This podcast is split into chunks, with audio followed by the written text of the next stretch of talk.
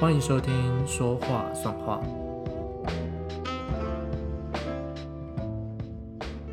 欢迎收听第七集的 Podcast《说话算话》。嗯，现在是凌晨十二点半。以前我通常在录 Podcast 的时候都是白天，就是那工作时间的时候。但是因为我今天想要讲一些嗯蛮心里的话，所以觉得哎好像晚上讲蛮适合的，所以就突如其来的念头就觉得好吧，那就来营造一个 深夜广播节目的情境。今天要先跟大家说，就是上一集九月底的时候有提到说那个。出版机制的活动会上线这件事情，那当时本来是预告十月初哈，我好记得我好像讲十月五号吧，说会上线，但是后来其实延了，应该是延了两个礼拜多，就是在前两天礼拜二的时候，终于在泽泽正式上线了，那就很抱歉，如果那个时候就是有真的 把我的那个日期记下来的朋友，然后你们当时应该会有点疑惑，想说嗯。不是有上线吗？为什么就是都没有看到或是没有找到？这其实也是我今天本来要，就是我今天的标题就讲说，其实要成就一件事情，并不是这么容易的过程。当然，我觉得这也可能也不只是我，就是可能就是一般平常我们在想象很多事情的时候，都会觉得，哎，好像怎么样怎么样怎么样就可以了。在心里面想说，哦，这就是我所设想的顺序，但是其实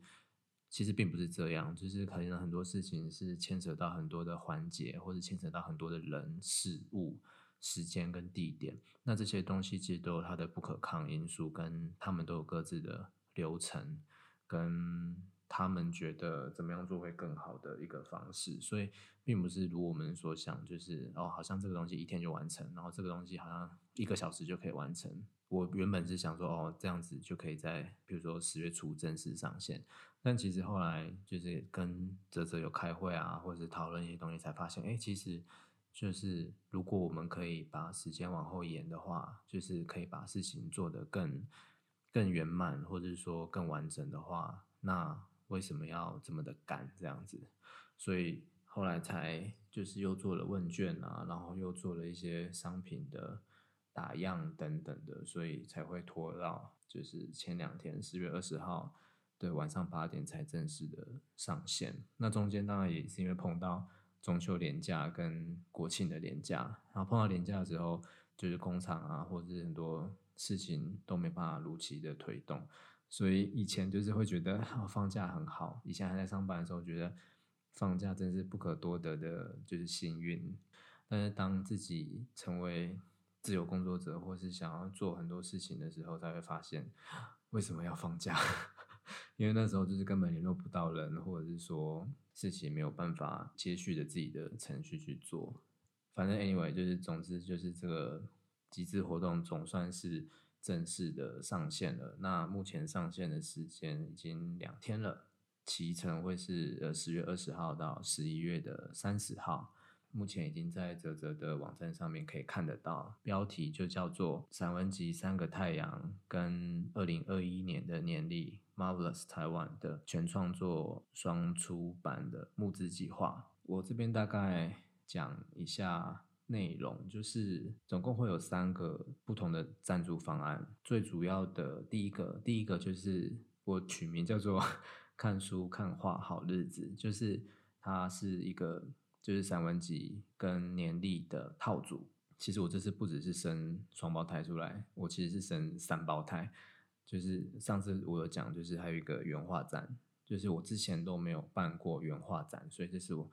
非常非常想要做的其中一件事情之一，所以这个套组就是看书看画好日子的套组，会再加赠就是二零二一年的呃原画展的门票一张。那个地点就是在松烟的不只是图书馆，展期是在二零二一年的一月八号到二月七号。那因为这个图书馆它是需要入场门票的，它有分一般门票跟。呃，学生票，那呃，如果你没有买这个套组的话，变成说你年就是自己去看，如果你想要看展的话，就变成说就是还要另外再购票入场。那我记得没错的话，一般票是八十块。那如果你有学生证、学生身份的话，应该是六十块，就是也不贵。就是除了你可以看我的展览之外，它其实里面也是一个图书馆跟阅读的空间，里面就是有非常多的设计书籍或者是设计类的杂志可以看，这样可以好好。而且这个布置图书馆是今年七月经过，呃，因为它换了一个地方，所以它是经过呃一个空间设计师，还有一个呃园艺设计师。的改造，因为它是移到那个松山烟厂的澡堂区，所以它改造成一个类似泡书澡的空间，蛮特别，蛮有复古风味的。所以这一次我也是特别想要在那边办展览的原因，就是因为以前的展览可能都是直接把画或是你的作品，就是可能是摆在桌上或者摆在墙上挂在墙上，但是因为在这个场域，它是是有一个。不只是有历史的氛围，然后它在书籍的陈列上面跟书籍的选择上面都是比较有设计感的，或是比较有，就是它不是完全是一个呃我们所想象的图书馆的那一种感觉，所以我就会希望就是配合这个书，就是我这次散文集的出版，这个出版跟阅读的意义之外，我也希望它这个我这个展览活动可以。去顺便呼应所谓不只是图书馆的不只是的概念，就是除了文字之外，我们也可以在空间里面感受到图像或者是环境上面的交错的感觉。另外，就是除了一月八号到二月七号的展期之外，我也会在一月九号的时候有一个呃。散文集的新书的分享活动，其实就是讲座啦，就是想要跟大家多聊聊里面的内容。然后除此之外呢，也会配合这个展览做一个呃原画导览的活动。除了就是有的人可能会觉得哦，我等到之后想要去看的时候再去看，那我在赞助的时候不一定要被这个门票给局限住，所以他可能会想说哦，那我。嗯，先买书就好。那所以你可以选第二个方案，就是看书读日子的方案，就是可以直接赞助书，然后这个是四百五十元的方案。那有的人会觉得，就是 就有的人真的就是比较不喜欢看书或是阅读，就是这也没关系。所以你可能会觉得我比较想要商品性高一点的东西，所以你也可以说哦，那我想要买就是。二零二一年的年历，就是这也是四百五十元，那也 OK。这是看画数日子的方案，所以总共会有一二三个方案，可以让大家自由去选择你自己想要赞助的方案。当然前提就是你喜欢我创作的这些东西，这样。嗯，我觉得我这集先讲一下书好了，因为年历的部分，我先讲年历就是。呃，主题是讲台湾文化，对，因为这个年历的作品其实是呃去年一个标案没有成功，没有成功标到，就没办法继续做下去的创作。那所以我决定今年再继续往下做，尤其是再加上今年是一个情势非常诡谲的一年，所以我们会没有办法。就以前大家都就是很多新闻都会写说，呃，每到那个，尤其今年感觉廉价又特别多，但是今年偏偏就是我们都没有办法出去，否则就新闻上他们就会播说，就是桃呃桃园机场又再度就是人满为患，然后大家都是出境，就是急着出境啊，就是可能到呃廉价可能会到欧美去啊，或者是比较就算是怎么周末也很多人可能会飞快闪，就是。日本啊、韩国等等，但今年因为都不行，再加上疫情的关系，就是全世界都很可怕。但是台湾就是好非常非常多，就像唐老师讲的一样，就是台湾很像一座诺亚方舟一样，就是我们依然还是可以在这座方舟里面很自在、很心安的生活着。所以我觉得今年在做这个台湾文化的主题的这个年历。对我来说，或是对台湾这块土地来说，都是更有意义的。详细的年历内容，就是大家可以有兴趣的话，就是可以到泽泽的网站上面看。那我这边就不多说。我今天比较想要讲的是散文集的部分。那散文集的书名叫做《三个太阳》。其实我想散文集的名字想了蛮久了，因为。就是我原本想的是一些更复杂的名字，因为其实这个散文集的前身其实是我呃英国皇家艺术学院的毕业展的其中一个作品，是写了一本英文的小书，就是在讲呃，就那那本书除了做设计之外，就是那本书的内容也是我自己写的。那里面写的内容主要就是在讲所谓的飞行这件事情背后的。心理状态，又再加上我身为一个呃从异国去念书的人的身份、角色跟背景，然后去体验飞行啊，然后在异国看到的东西，然后想到台湾的土地，所以那时候就因为这样的心理状态写了那一本书。写了那一本书之后，我觉得好像是可以继续在呃发展下去，所以。我就记得，就是毕业典礼的前几天，老师有问我说：“哎，你回台湾之后，你最想要做的事情是哪一件事情？”那我就跟他说：“我其实想要把这本书再继续的往下写下去，就是我想要写的更深更广一点，就是除了我刚刚讲的飞行那一块的东西之外，我还想要写一些，就是我去其他国家。”旅行的感觉、感想，跟当时的一些图像的创作，还有我在学校学插画这件事情，就是历经的嗯震撼教育也好，或者说我从中学到一些呃西方在面对所谓的设计教育跟美学的养成这件事情，就是这些事情我也很想要就是分享给大家，所以就是可能。会希望利用文字，因为当时也还没有，其实当时还没有完全没有想到说现在会录 podcast 这个东西。那当时能够想的就是，哦，那就是出版文字书的方式去跟大家分享这些事情。然后又再加上就是呃毕业前毕业前夕，就是我也拿到那个英国 WIA 世界插画奖的的新锐首奖，所以那时候也在想说，哎，好像也可以把这个 心路历程就是跟大家分享，因为。我第一集的时候就有说过，就是我不是念美术科班上来的，那中间也历经了念念过什么资管啊，然后想要去念什么电机啊、医科这种东西，但最后还是投入，就是往回投入那个画画的怀抱这件事情，所以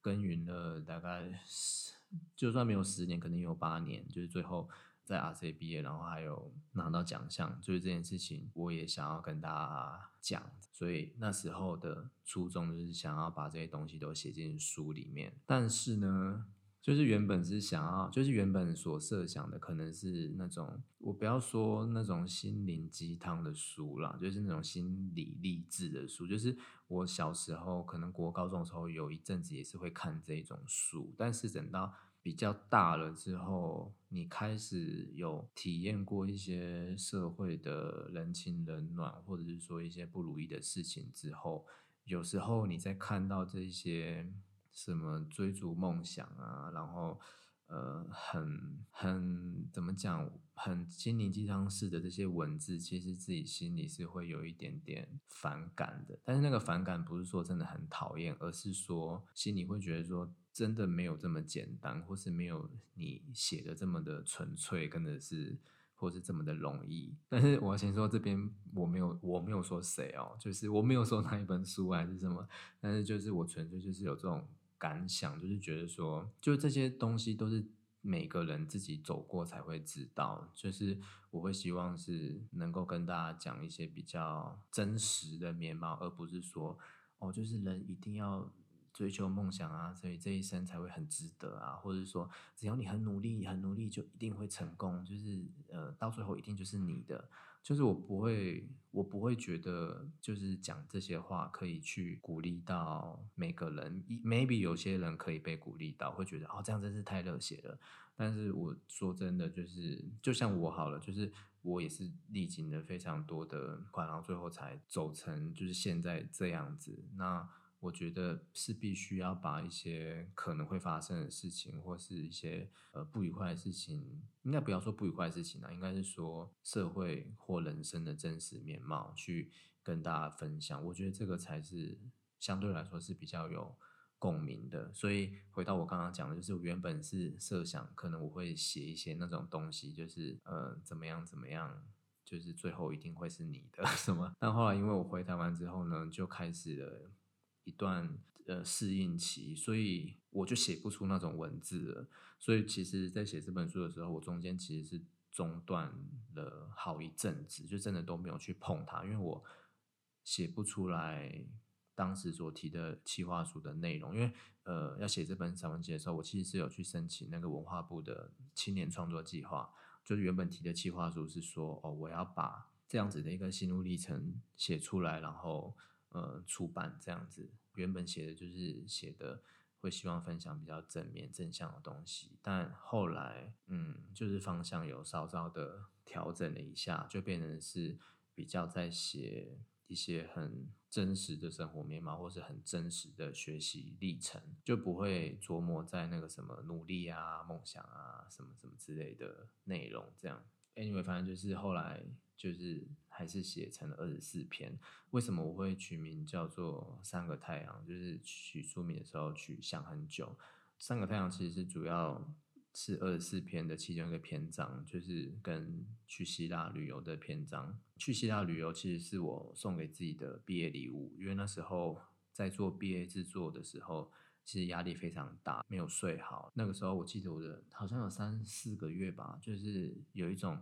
过敏的症状就是我全身都很痒，就不只是呃以前就是手有顾及的地方，就是一直痒到一直抓抓，然后到最后后来其实就是可能压力太大还是什么，然后免疫系统也不好，就变成说好像全身都在痒这样子，所以那时候压力很大的时候，就决定要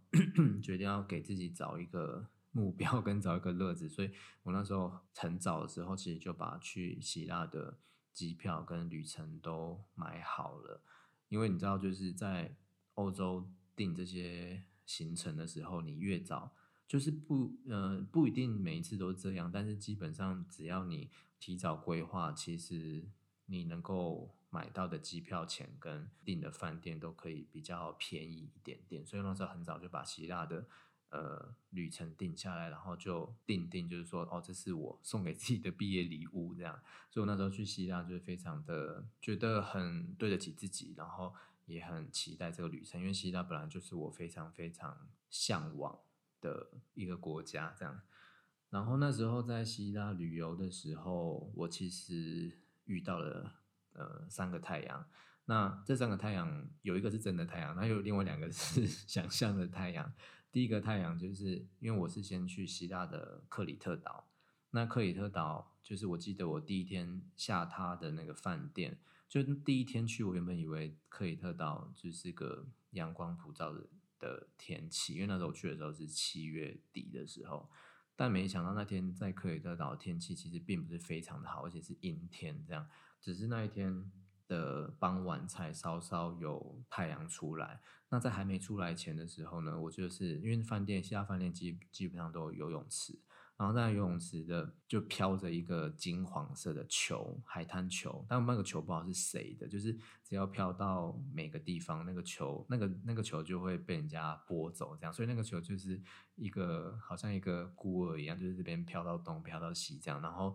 因为它是金黄色的，然后它远远看，我在那个饭那房间的阳台往下看的时候，它就很像一颗太阳，然后在天空这样子飘来飘去，飘来飘去。那后来终于在那个傍晚太阳比较放晴的时候，我才有下去，然后就有下去那游泳池游泳，然后就很想要 把把那个海滩球给抢走，这样，因为那个球真的很可爱，但是因为也不敢了，因为那个真的也不知道是谁的，就是我也。不敢贸然拿走，虽然心里很想要拿走回去带当做纪念这样，所以这就是我遇到在克里特岛遇到的第一个太阳。那第二个太阳就是后来因为希腊我是玩跳岛的行程，所以就从克里特岛跳到那个圣托里尼岛。那圣圣托里尼岛，大家就是那个大家很熟悉的，就是有蓝呃白色白色房子，就是那种你风景明信片会看到那种白色房子跟爱琴海相会而映那个蓝白国度的那个风景，那个就是克里特岛，不是那个就是圣托里尼岛。然后我在圣托里尼岛就是有去看夕阳，因为那个夕阳那个降在爱琴海上面的夕阳，其实就是也是。就是旅游的热门景点跟活动，所以我在呃圣托里尼岛的一个地方叫费拉，就在那边等着。好像我记得我那天好像几点，应该是四五点就开始那边等了吧。但是因为那时候是夏天，所以太阳其实都会比较晚下山。我记得我好像从四五点就在那边 stand by，然后就一直在附近乱晃，一直在乱晃，但是没想到天都。还没有暗下来，我记得好像到六七快七点还是七点之后，就开始那个太阳就像火球一样，慢慢慢慢慢慢的往下降到爱琴海，然后我就是目睹了那整个过程，一直到八点，其实它已经降下去了，可是天空其实都还是橘，也不是橘色，紫蓝色，紫蓝色。那就是还是有那个夕阳的余晖在天空上面，就是飘荡，就是非常非常美。现在想到还是觉得天啊，真的是一个就是天堂的地方。所以那是我看到的第二个太阳。然后第三个太阳其实就是在，因为我在圣托里尼岛，我不是住费拉，我是住圣托里尼岛的上面有一个地方叫伊亚。其实伊亚的夕阳也是很美的，只是因为比较常会去费拉看夕阳，因为那边比较多可以逛的，就是你可以一边逛，然后一边看那个夕阳。那我住的地方其实就是在伊亚，它没有在费拉那么热闹。然后那天早，因为我住伊亚，然后那天早上的早餐，它其实是民宿啦，民宿，然后它的它给你的那个早餐，或是宵夜，或是午餐，呃，或是晚餐，都是非常非常的丰盛。它的早餐有其中一个东西就是杏桃，我不知道你们有没有看过那个《Call Me by Your Name》，就是里面剧中其实有出现。非常多次那个杏桃这个水果，那这个水果我想应该是南欧那边备受南欧人 喜爱跟常常会有的水果。那那个杏桃它就是红黄相间，那天是放蓝色的桌子上，然后我就想说，哎，这个也好像太阳哦，就是因为桌子也是蓝色的嘛，然后那个杏桃就是红黄相间，就是中间是带着橘色的那个渐层。想说天啊，这也是一个太阳，为什么会选择这个篇章名当做书名呢？因为我就想到，其实我在写这二十四篇文字的时候，这因为这二十四篇文字就是从二零一六年到二零一八年我在英国念书、生活跟旅游的日子。那这三个太阳其实也可以分别去描述我这二十四篇的三个时期，所以其实就是三个时期，然后共分八篇。那第一第一个篇章就是很像克里特岛的那个金黄色的太阳，就是刚去英国，然后刚要学习，然后非常的兴奋，然后非常的期待你的生活会是长什么样子，然后学校老师会带给你样什么样子的一个洗礼，所以那个时候就很像是一个金光闪闪的太阳。那第二个阶段就是到中期了，然后你开始会遇到一些。生活上面的大小事情可能不是这么的如意，或者是说你在学校的创作的时候开始遇到一些撞墙期，或者是说在旅行的时候，哎，也许你去的地方变多了，因为不是每一趟旅行都会这么的完美嘛，所以你可能也会比较多的几率开始。会遇到哎，不是这么舒服的旅行，但是经过了这样子的一个阶段，哦，就很像就是那个夕阳要降落，就是哎，它好像没有这么的绚烂了。然后它就慢慢的往下沉下去，可是沉下去呢，也不代表说它就从此一蹶不振，或是它就从此就再也 升不起来了。所以就会有有第三个阶段，就是我在伊亚的民宿吃到早餐，然后看到那颗杏桃样，哎，好像那颗太阳又因为你碰到的一些不如意的事情或是挫折的时候，哎，你怎么想办法？用自己的心态去调整做事情的方式，或是看待生活的方式，所以你好像心底的那个太阳又升起来了。那这个太阳可能不是完全的金金色，或是完全的红色，那它可能就是一个红黄相间，然后可能。带有一些就是这个红黄相间所渲染出的一个中间的颜色，所以那好像就是一个你重新调整、重新出发过的一个状态。所以我就觉得，哎。这三个太阳其实也是吻合所谓我这本书散文集里面所想要去讲的一个，你说历程也好，或是一些我呃体悟出来的一个，不要说道理啦，就是我体悟出来的一个感想的一个观念，这样。所以呢，我就觉得，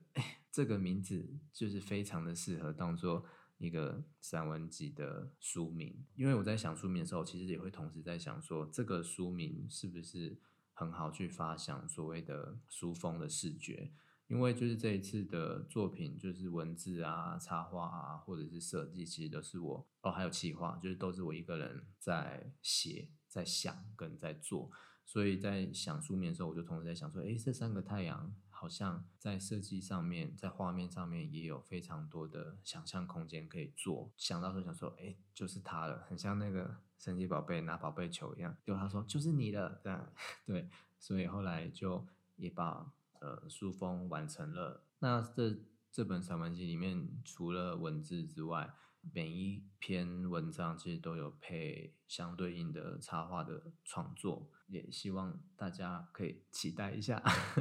最后，我想要讲一些比较呃心里话的东西。我做募资这件事情的心得，就是现在已经上线两天了。我不知道这样的成绩算好还是不好，但是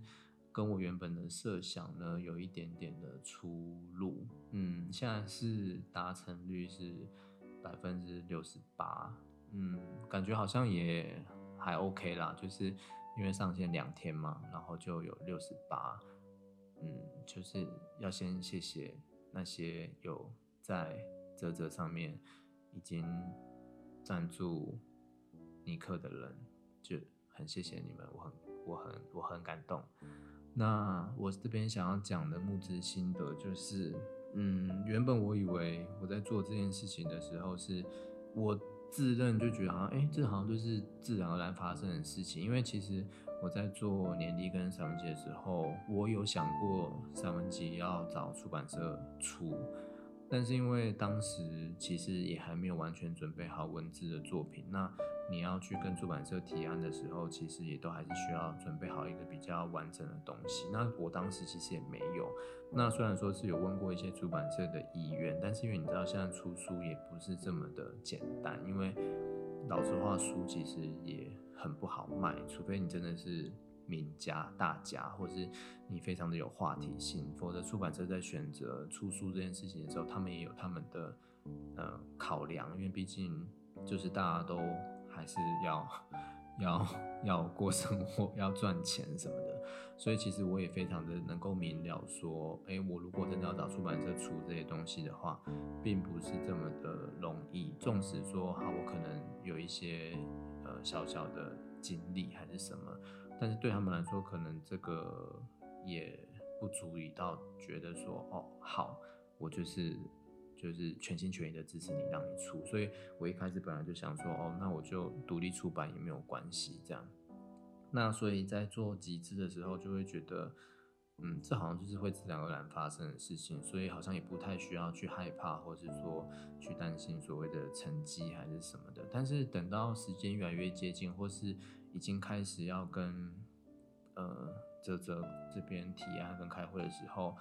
那个压力好像突然就会跑出来。就我记得有个朋友问我说：“哎，就是因为其实我在做这件事情的时候，应该是只有家人才知道我要写书跟我要做年历这件事情，否则其他人我其实都完全没有提这件事情。只是大家可能就知道。”我最近比较忙还是什么，可是他们不知道我在做什么。但是等到我一开始说我要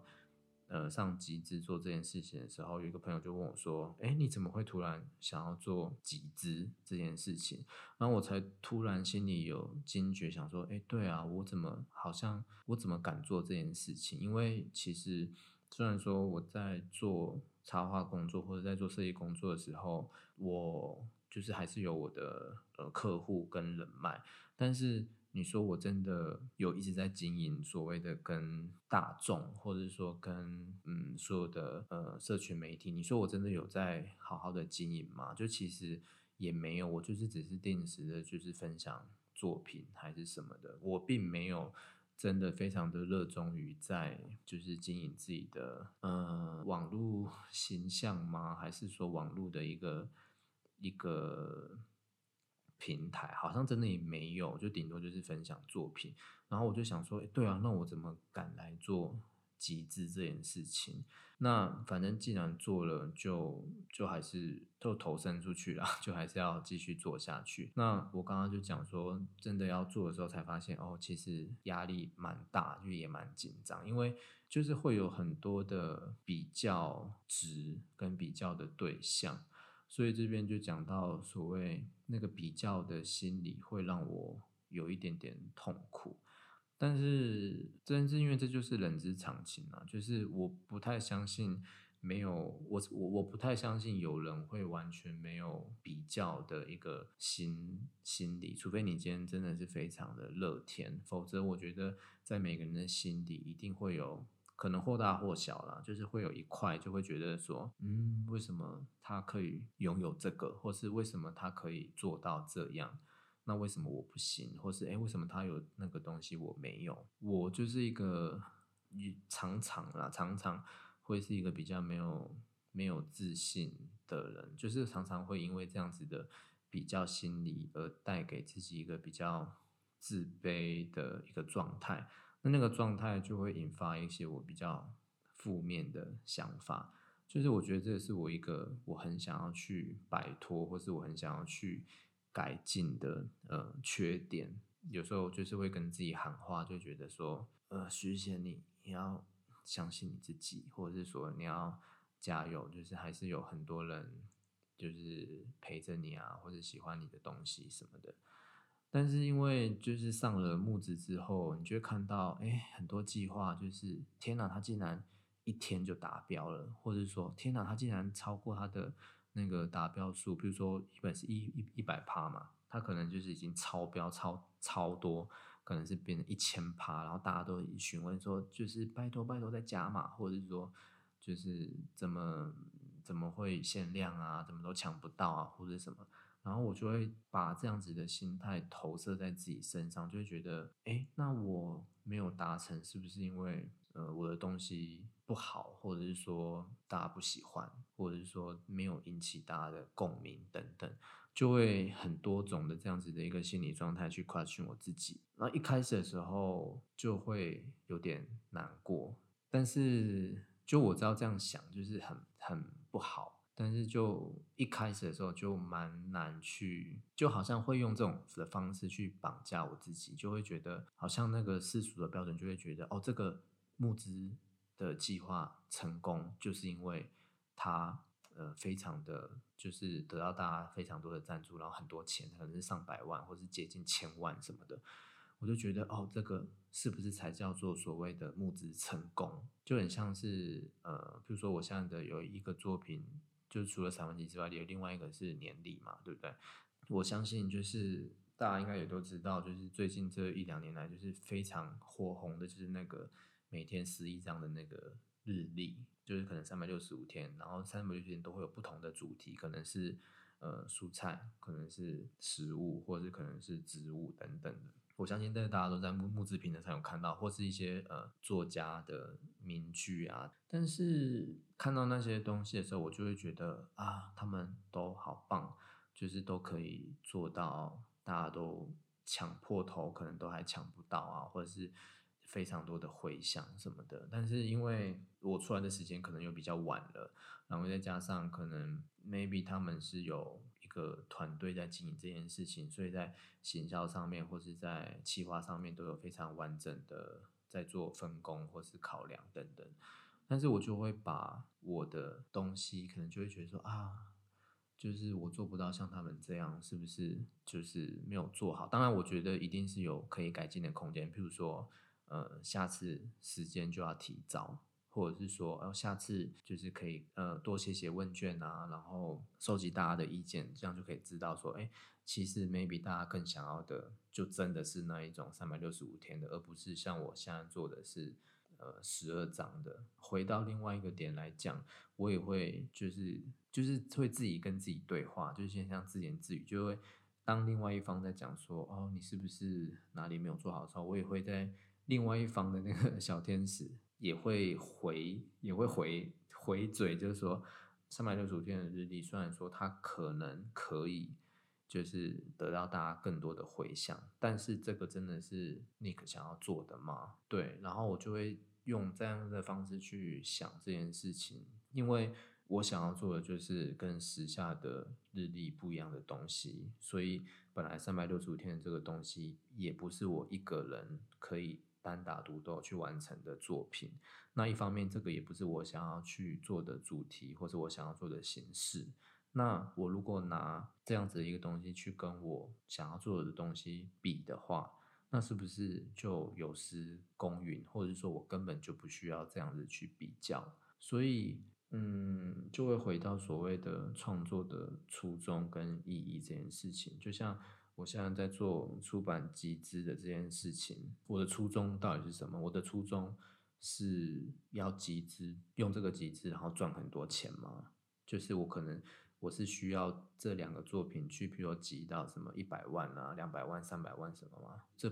不是我的初衷，因为我原本想要做的初衷呢，就是我想要这两个东西出版，因为这两个东西，这两件作品对我来说是我。呃，留学回来，去年或者是今年，对我来说意义很重要的东西，我必须要完成这两样东西，不仅是对我自己的所学有交代之外，也对我未来想要做的创作路也有所交代，或者是说这样子的一个东西，一方面我也是想要对一直以来。支持我或者是喜欢我作品的人的一个交代，就是我想给他们一些新的东西，就像就像我录 podcast 一样，就是我想要给你们一些新的东西，或者是说我想要吸引更多的乐听众感受我想要讲的故事，跟那个才是我的初衷。我的初衷并不是哦，我要用这个东西，我要利用这个商业价值，因为其他其实说真的，我自己做出来这些东西，其实商业价值。也没有很高，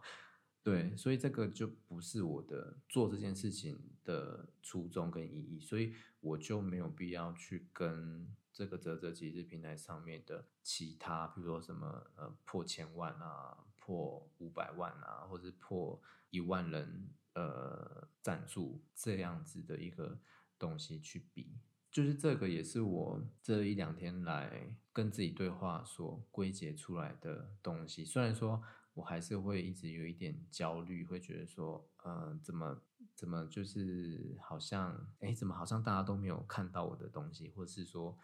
哎，怎么好像速度比我想象的还要慢？但是。我就尽可能的用这样子的一个方式去去跟自己讲，就是希望自己不要被这些世俗的标准给绑架了。就是你应该要回到一个最初的标准，跟自己说，其实这些创作你做出来，你自己开心，然后你对得起自己，可以跟自己交代。这件事情才是最重要的。那其他东西就是有它的因缘在，就是有它的天时地利人和。那 maybe 你这一次好，可能没有如你所预想的成绩这么的好。那可能也是因为，就是你还有改进的空间。就是可能，哎，下次想的要更全面一点，或者下次时间，嗯，请提早问问别人的意见等等的。就是这些东西，就是可以再去改进改善的。但是。永远都不要去怀疑自己的初衷，跟你想要做的事情。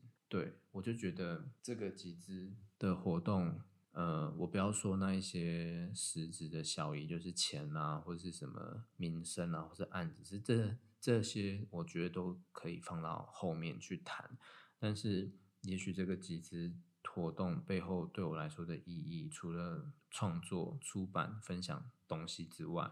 我觉得让我了解到的就是第一个，就像我标题讲的，就是成就一件事情不是自己光想的这么简单，就是需要大家的专业跟每一个环节的照顾到，才可以去成就一件事情。就算这件事情是微小的一件事情，也都是需要这样子的相辅相成。然后第二个可能就是我刚刚讲的，就是大家都有支持你的方式跟喜欢你的方式，然后只要你有感受到，或者是说你有接受到那样子的心意就够了。就是说，真的有人很喜欢我的作品好了，但是因为他可能他就是很少在看散文好了，或者说他早就已经买了那个什么三百六十五天的，可能他就是不想要再多花钱，或者说他不想要阅读好了。但是他没有做这件事情，也不代表说他不喜欢你，或者说他不喜欢你的作品。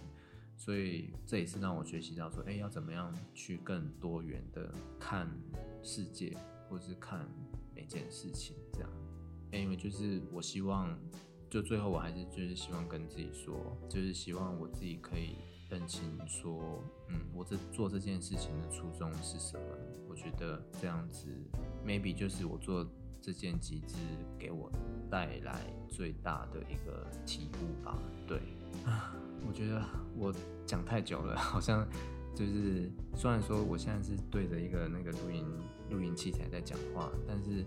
好像讲一讲，就是心情又更释放了一点。要不然，其实我前两天真的是压力大到，就是我头很痛，然后也觉得呃不太知道要怎么样去，一直在想说用什么样的心态去面对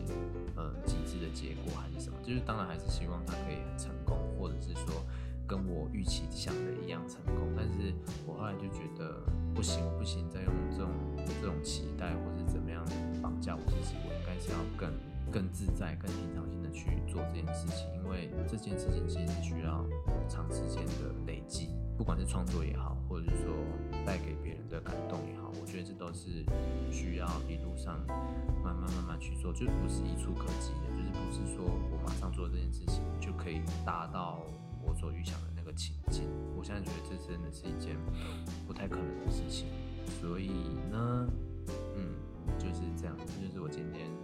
比较想要跟大家讲的心里话，虽然说有一点长，但是呃，我觉得很重要。那我会想一下第八集要跟大家讲什么，